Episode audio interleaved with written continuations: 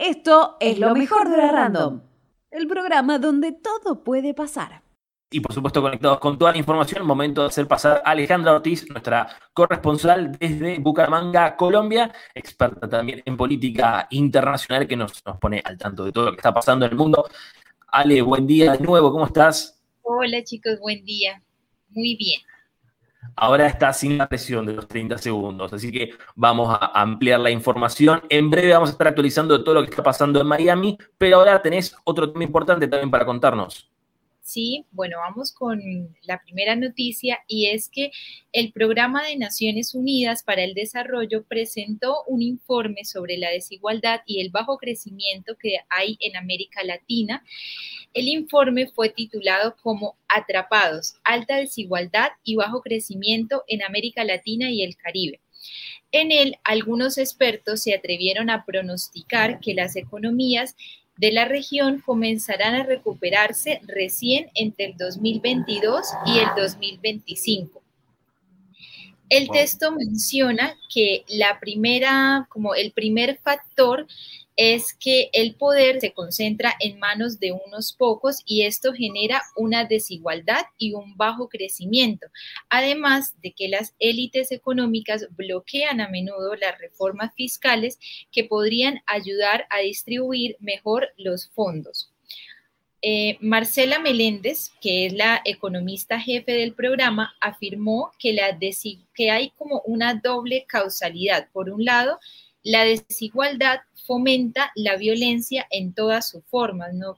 Eh, criminal, política, social, en la región, pero también eh, la violencia afecta de manera más, digamos, mayor o desproporcionada a los más vulnerables y contribuye de alguna manera a que se perpetúe y se amplifique la desigualdad. Por esto, la violencia es otro de los factores que el organismo considera como uno de los catalizadores para la crisis de Latinoamérica.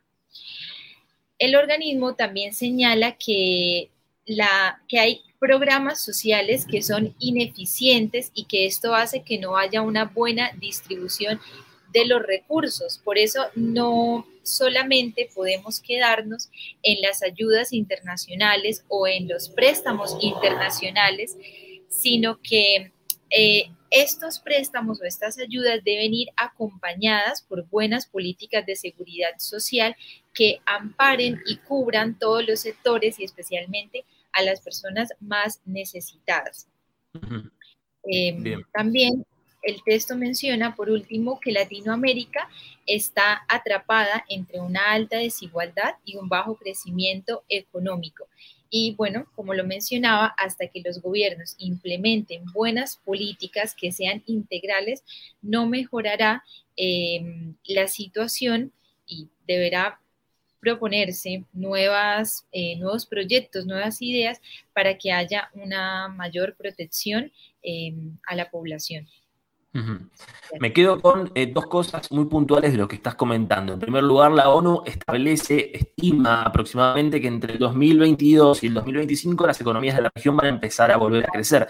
Recordemos el año pasado que casi todas las economías del mundo presentaron caídas en sus productos brutos internos, pero eh, bueno, poco a poco, a medida que el mercado, el sector se vaya abriendo producto de la vacunación y, que se restablezca la normalidad, esas economías van a volver. Pero me llama la atención también que la ONU diga que haya programas sociales ineficientes, ¿no? Porque también hay países como, digamos el nuestro, que tienen un montón de programas sociales tratando de ayudar a aquellas personas que se quedaron sin trabajo, que, bueno, que tienen diferentes eh, deficiencias económicas, pero que la ONU también los tilda de ineficientes, ¿no? Es que no es solamente em, que hayan los recursos o que haya el dinero, porque el dinero de alguna manera se consigue, ¿no? Como decía, hay ayudas internacionales, hay préstamos internacionales, hay dinero, obviamente siempre va a haber, pero no es solamente tener el dinero, sino es crear políticas públicas que ayuden a que haya una buena distribución y que no solamente esos programas amparen a una, a una parte del sector vulnerable, sino que ampare a toda la población que atraviesa situaciones difíciles. Por eso sí, porque, son ineficientes, porque no alcanzan a abarcar todo. Claro. Exacto. Exacto, porque a la vez se amplía también, también la brecha de la, de, la, de la desigualdad. Recordemos que, producto del coronavirus, el mundo está atravesando eh, la peor crisis económica, por lo menos desde el crack del 29, hace casi 100 años. O sea que obviamente esto también amplía la desigualdad, amplía lo que es eh, la, la, inseguridad. Vos marcaste también importante lo del tema del aumento de la, de la violencia. Exacto yo siempre trato de como, establecer paralelos ¿no? con diferentes momentos de la historia. Acá en Argentina, no sé si vos sabías, Alejandra, en el 2001, cuando tuvimos la crisis económica, empezó a haber un montón de ola de raptos, eh, de secuestros extorsivos y, demás. Eh, entonces, también para estar atentos, ¿no? Por esto es importante también, digo, lo de aprender un poco de, la, historia. Cuando hay estas crisis económicas, hay que estar atentos porque también la inseguridad se, incrementa. Eh, o sea que hay que estar súper atentos a eso. Sí, Ren, querías agregar algo. Es que la verdad que sí, es bueno tener en cuenta de comparar con diferentes hechos históricos que fueron atravesando a nosotros, a nuestros abuelos, a nuestros padres, para tomar una referencia, porque siempre aparece. Mal que mal, en nuestra historia siempre está hoy, la estamos viviendo nosotros, por lo menos creo yo, ¿no? Yo tengo 22 años, Ale más o menos está en nuestra misma edad, lo mismo que Nico. Es creo que la, primera eh, caída desde el punto de vista económico más fuerte que estamos viendo en nuestra vida. Sí. Sí, así es. Yo viví un poco más, más grande la, crisis del 2001, pero, es importante tener en cuenta estos datos. Alejandra, sí, tenías otro tema también para comentarnos. Sí, el segundo tema es que el día de ayer hubo eh, una manifestación por parte de disidentes cubanos en frente de la ONU en Nueva York y, mm, bueno, la protesta tuvo lugar mientras que la Asamblea General de la ONU discutía una resolución presentada por la dictadura cubana, por el régimen cubano, para reclamar el fin del embargo estadounidense sobre la isla, eh, que es un documento que se viene aprobando anualmente desde el 92 con un gran apoyo internacional. Una de las voces que quiero destacar es la de Luis Eligio. Es, él pertenece al colectivo Proactivo Miami y él afirmó em, que los presos políticos cubanos son un símbolo del pueblo cubano y que en realidad es el pueblo el que es el verdadero y gran preso político bajo las condiciones que em, se viven en la isla, ¿no?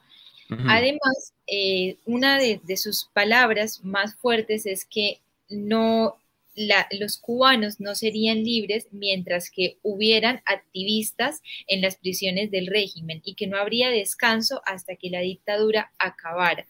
Esta manifestación que se dio ayer tuvo lugar después de que el ayuntamiento de Miami acogiera la conferencia Revisión del régimen criminal de Cuba donde se analizaron los crímenes de lesa humanidad que se han cometido en el régimen castrista. Em, en ese encuentro intervinieron líderes del exilio, dirigentes latinoamericanos y antiguos presos políticos en la isla. Y por último, ya para ir terminando, vamos a ampliar la información que había contado en 30 segundos y es que eh, alrededor de las 2 de la madrugada, eh, se derribó un edificio residencial en Miami em, de alrededor de 12 plantas. Y esto dejó al menos un muerto y hay varios heridos. En, esto, en estos momentos hay más de 80 equipos de socorristas y bomberos eh, que están tratando de rescatar a los sobrevivientes que se encuentran hundidos entre los escombros. Además, las autoridades confirmaron, bueno, que había muerto una mujer y hasta el momento fueron atendidos 10 eh, personas. Entre, los entre la gente que está, los desaparecidos, hay tres argentinos, dos adultos y una nena, son Andrés, Javier y Sofía Núñez, eh, que habían ido a pasar unos días a Florida para descansar y para vacunarse contra el COVID.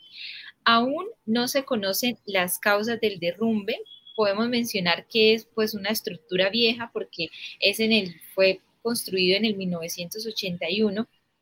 Además, se estaban haciendo algunas reparaciones en el techo del edificio, sin embargo, no se ha confirmado que, que esta haya sido la causante del accidente. Que vamos a estar ampliando la información en redes sociales y esperando. Sí, por supuesto, porque también en Cancillería, creo que hace pocos minutos también confirmaron de que aparentemente, no lo tenemos confirmado del todo, hay un cuarto eh, argentino y también hay eh, famosos argentinos que estuvieron en Miami que aparentemente se salvaron también del derrumbe, pero es importante también establecer las causas de por qué ocurrió esto, así que es información en desarrollo y vamos a estar ampliando seguro en, en breve. Muchísimas gracias, Ale, por toda la información internacional. Bueno, muchas gracias, chicos.